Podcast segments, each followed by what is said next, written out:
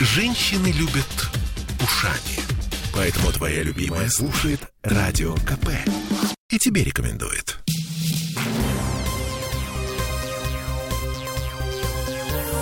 Темы дня. Ну что, допрыгались. QR-коды вводят в Петербурге, а мы предупреждали. Маски на подбородке, отказ от вакцинации неминуемо придет либо к локдауну, либо к закручиванию гаек. А вот это вот мы предупреждали, это вообще моя фраза такая, чисто женская фишка. А я говорила. Я Олеся Крупанина. Я Дмитрий Делинский. Э, Давайте с цифр начнем. Э, У нас снова больше трех тысяч заболевших за сутки, 3220, если быть кроликом занудой, 68 умерших. Суточная смертность, кстати, побила очередной рекорд. Э, По России в целом от коронавируса умерли 1015 человек. На этом фоне Смольный вчера объяви- объявила о введении QR-кодов с 1 ноября на спортивные мероприятия и выставки, с 15 в бассейны, фитнес-центры, театры, цирки, концертные залы, кинотеатры, музеи. А с 1 декабря QR-коды потребуются на входе в кафе, бары, рестораны и магазины.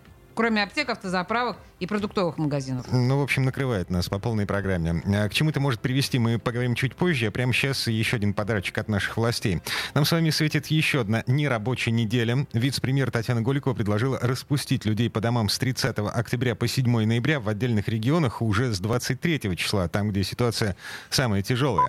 При этом это не просто введение нерабочих дней, но и одновременное введение допуска вакцинированных и переболевших граждан на отдельные а, объекты а, при предъявлении QR-кода. Для этого субъекты Российской Федерации должны обеспечить принятие решений, в том числе в нерабочие дни, о допуске на массовые мероприятия и отдельные объекты по перечню, который будет ими установлен, как я уже сказала, только при наличии QR-кода подтверждающего вакцинацию против новой коронавирусной инфекции, перенесенное заболевание, а также отрицательный ПЦР-тест, если лица имеют противопоказания к вакцинации. Татьяна Голикова, вице-премьер. Я чуть не понял. Это что получается? Меня не пустят на работу, если у меня нет QR-кода или ПЦР-теста, уже на будущей неделе перестанут пускать на работу, будут выгонять с работы. Вот будет здорово. А, да, погодите, на- наши власти вообще-то распределили, что я должен вакцинироваться только к 15 ноября. Есть приказ Роспотребнадзора по этому поводу от середины прошлой недели. Ладно, давайте попробуем разобраться в том, к чему все это приведет. У нас на связи Владимир Меньшиков, председатель Совета малых предприятий Петербурга. Здравствуйте, Владимир. Добрый вечер. Ну, во-первых, QR-коды. Ходить на мероприятия, в театры, в рестораны, по магазинам, в кафе, бары могут только привившиеся, переболевшие в последний пол. Есть серьезные подозрения, что это все будет профанация. Вот как вы себе представляете, на входе в а, магазинчик у, нас с вами будут проверять э, QR-код? Я пришел за носками. Э, У меня кончилась зубная паста. Ты пришел за сигаретами, в конце концов. Но вы знаете, у меня есть пример коллег из Сибири, не буду называть регион, где, в общем, было достаточно показать QR-код от пачки чипсов или шоколадки. Но это, конечно, Нормально. шутка. Э, А если говорить серьезно, то, э, в общем-то, на мой взгляд, это была достаточно ожидаемая история по той причине, что, в общем, и в Москве был подобный опыт. Но сразу хочу сказать, что это, во-первых, точно не распространяется на продукты, аптеки и товары первой необходимости, это раз. Но носки, носки и сигареты — это не товары первой необходимости. Очевидно. В табачной лавке будут товары требовать... первой необходимости. А, ладно. Ну, А, сигареты нет. Соответственно, ну, э, в общем-то, мы же за здоровый образ жизни О, да. не только в пандемию, а всегда. А, И второе, главное, на что есть, в общем-то, такая надежда, то, что случилось в Москве. В Москве летом ввели QR-коды для посещения тех же там кафе, столовых, ресторанов и так далее. И, в общем-то, э, достаточно недолго это про- продержалось. И самое главное, что это стало хорошим мотивом для того, чтобы очередь, э, количество желающих на вакцинацию увеличилось в геометрической прогрессии. П- Поэтому, Погодите, в общем-то, у нас еще есть Владимир, а вы считаете, что месяц. это пиар-ход, э, то есть это Смольный э, заставляет, на- ну и власти, федеральные власти, да, загоняют нас на прививку? Кратковременной мерой. Ага. Нет, понимаете, я ни в коем случае не могу говорить за наших уважаемых руководителей. Конечно. Э, Я говорю, что было э, в Москве летом. Что как только это объявили, сразу резко возросло именно в, на порядок, не, даже не в разы количество людей, получающих вакцины. Если это будет так, ну, в общем-то, на мой взгляд, это одна история. С другой стороны, ну, мы понимаем, что и видя, что происходит в других регионах и в других странах, что, скорее всего, рано или поздно, если ковид не отступит, мы к этому придем все. А, и, и, не знаю, там, может быть, для кого-то это хорошая новость, для кого-то это плохая. Но, судя по тому, что происходит, ну, как какого-то э, другого-то пути нет сожалению. Mm. Слушайте, если, опять же, там ковид не отступит. А, чисто технически, а, если я все правильно понимаю, вот как в Смольном, да, в Комитете по информатизации предполагает этот процесс, на входе куда бы то ни было, ты показываешь QR-код, ну вот не просто человеку, да, в лицо суешь этот QR-код, а м, показываешь э, смартфону этого человека, который стоит на входе, для того, чтобы этот человек с помощью смартфона распознал QR-код и убедился в том, что это не э, э, э, циферки от пачки чипсов.